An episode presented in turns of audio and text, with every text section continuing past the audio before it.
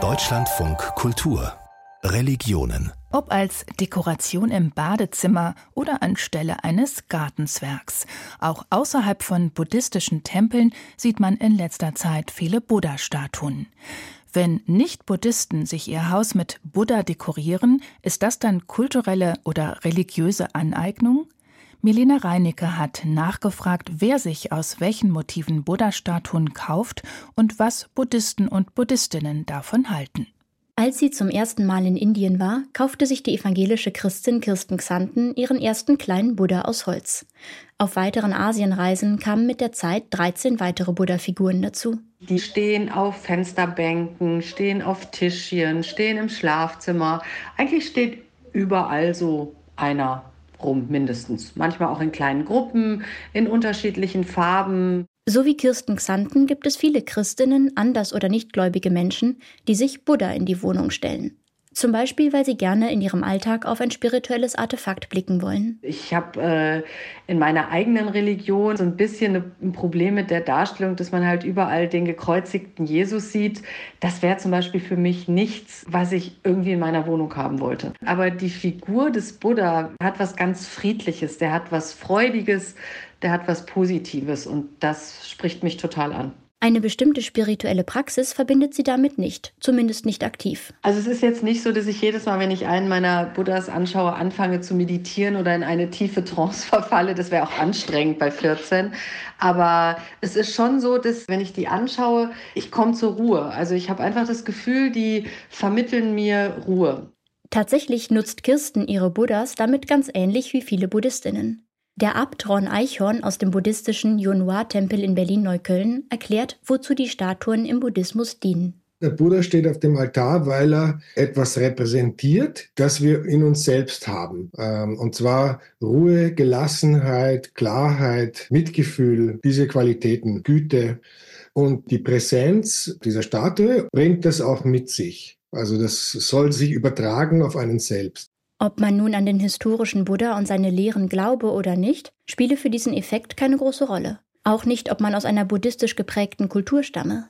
Wichtig sei nur, dass man respektvoll mit der Statue umgehe und sie mit einer, wie er sagt, zumindest einigermaßen entsprechenden Geisteshaltung betrachte. Das heißt zum Beispiel, das Abbild des erleuchteten Lehrers nicht in einer Bar oder einer Toilette aufzustellen, schreiben die Aktivistinnen der sogenannten Knowing Buddha Organization auf ihrer Webseite. Die Gruppe setzt sich gegen die Verwendung von Buddha-Deko-Artikeln ein, unter anderem indem sie an touristischen Orten wie Flughäfen, vorwiegend in Südostasien, große Plakate anbringt. Buddha is not for decoration ist darauf zu lesen, darunter ein Link zu einer Webseite mit Regeln zum respektvollen Umgang mit Buddha-Repräsentationen. Auch Ron Eichhorn erlebt in buddhistischen Kreisen hin und wieder Diskussionen über das Thema. Politisch aufgeladen sei die Kritik, die manche Buddhistinnen äußern, allerdings nicht. Die sind eher dagegen, dass man das so als Konsumartikel nutzt. Also die würden jetzt eher sagen, das ist dann eine Entinhaltlichung. Also da ist eher das Prinzip, was die Leute dann stört. Dass die bei anderen Themen so erbittert geführte Debatte um kulturelle Aneignung sich hier nicht verfängt, könnte auch damit zusammenhängen, dass Buddhistinnen im Alltag vergleichsweise selten Diskriminierung erfahren. Und wenn, dann nicht aufgrund ihres Glaubens oder bestimmter kultureller Praktiken. Die Kolonialherrschaft und die Unterdrückung des Buddhismus, die es unter anderem im heutigen Myanmar gab, haben offenbar weniger tiefe Spuren hinterlassen als das Gewaltverhältnis zwischen Europa und dem afrikanischen Kontinent. Doch wie kann man vermeiden, dass Buddha-Statuen kommerzialisiert werden und ihre Bedeutung verlieren? Vielleicht indem man wirklich hochwertige Produkte anbietet.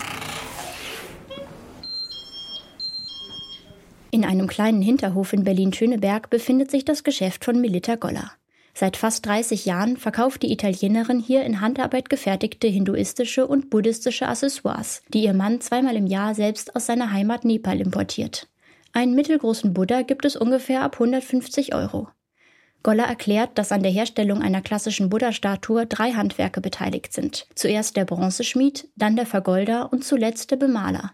Jeder Buddha in der Vitrine sieht etwas anders aus. Manche lächeln mild, andere schauen vor allem konzentriert.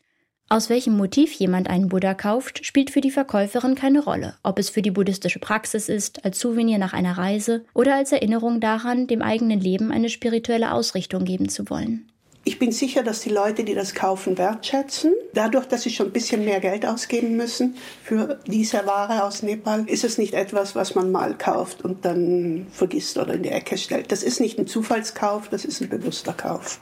Aus ihrer Erfahrung erzählt sie, nicht jeder kommt rein, um explizit eine Buddha-Statue zu kaufen. Manche kommen nur rein, sich mal umzugucken und dann bleiben sie irgendwo vor einer Statue stehen und sagen, oh, die berührt mich jetzt aber. Und dann gucken sie auf den Preis und dann gibt es meistens erstmal ein Schlucken, weil es was kostet.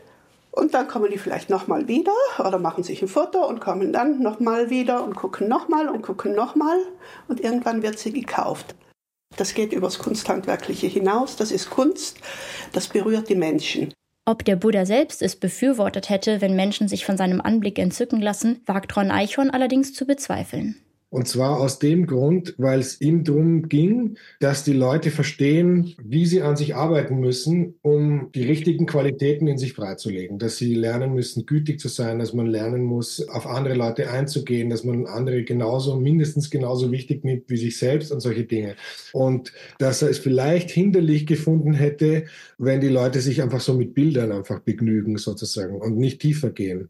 Eichhorn kennt aber auch Argumente dafür, gerade Nicht-Buddhistinnen solche Statuen aufstellen zu lassen. Auf der anderen Seite gibt es auch alte buddhistische Texte, wo der Buddha sagt, jeder, der ein Bild des Buddha sieht, stellt schon eine Beziehung dazu her und wird irgendwann mal in kürzerer oder, oder sehr langer Zeit den Weg dazu finden, nicht Buddhist zu werden, weil das war, glaube ich, dem Buddha auch nicht wichtig, sondern sich selbst so zu entfalten oder das in sich freizulegen, was da ist. Und dabei sind so Statuen dann eben auch hilfreich.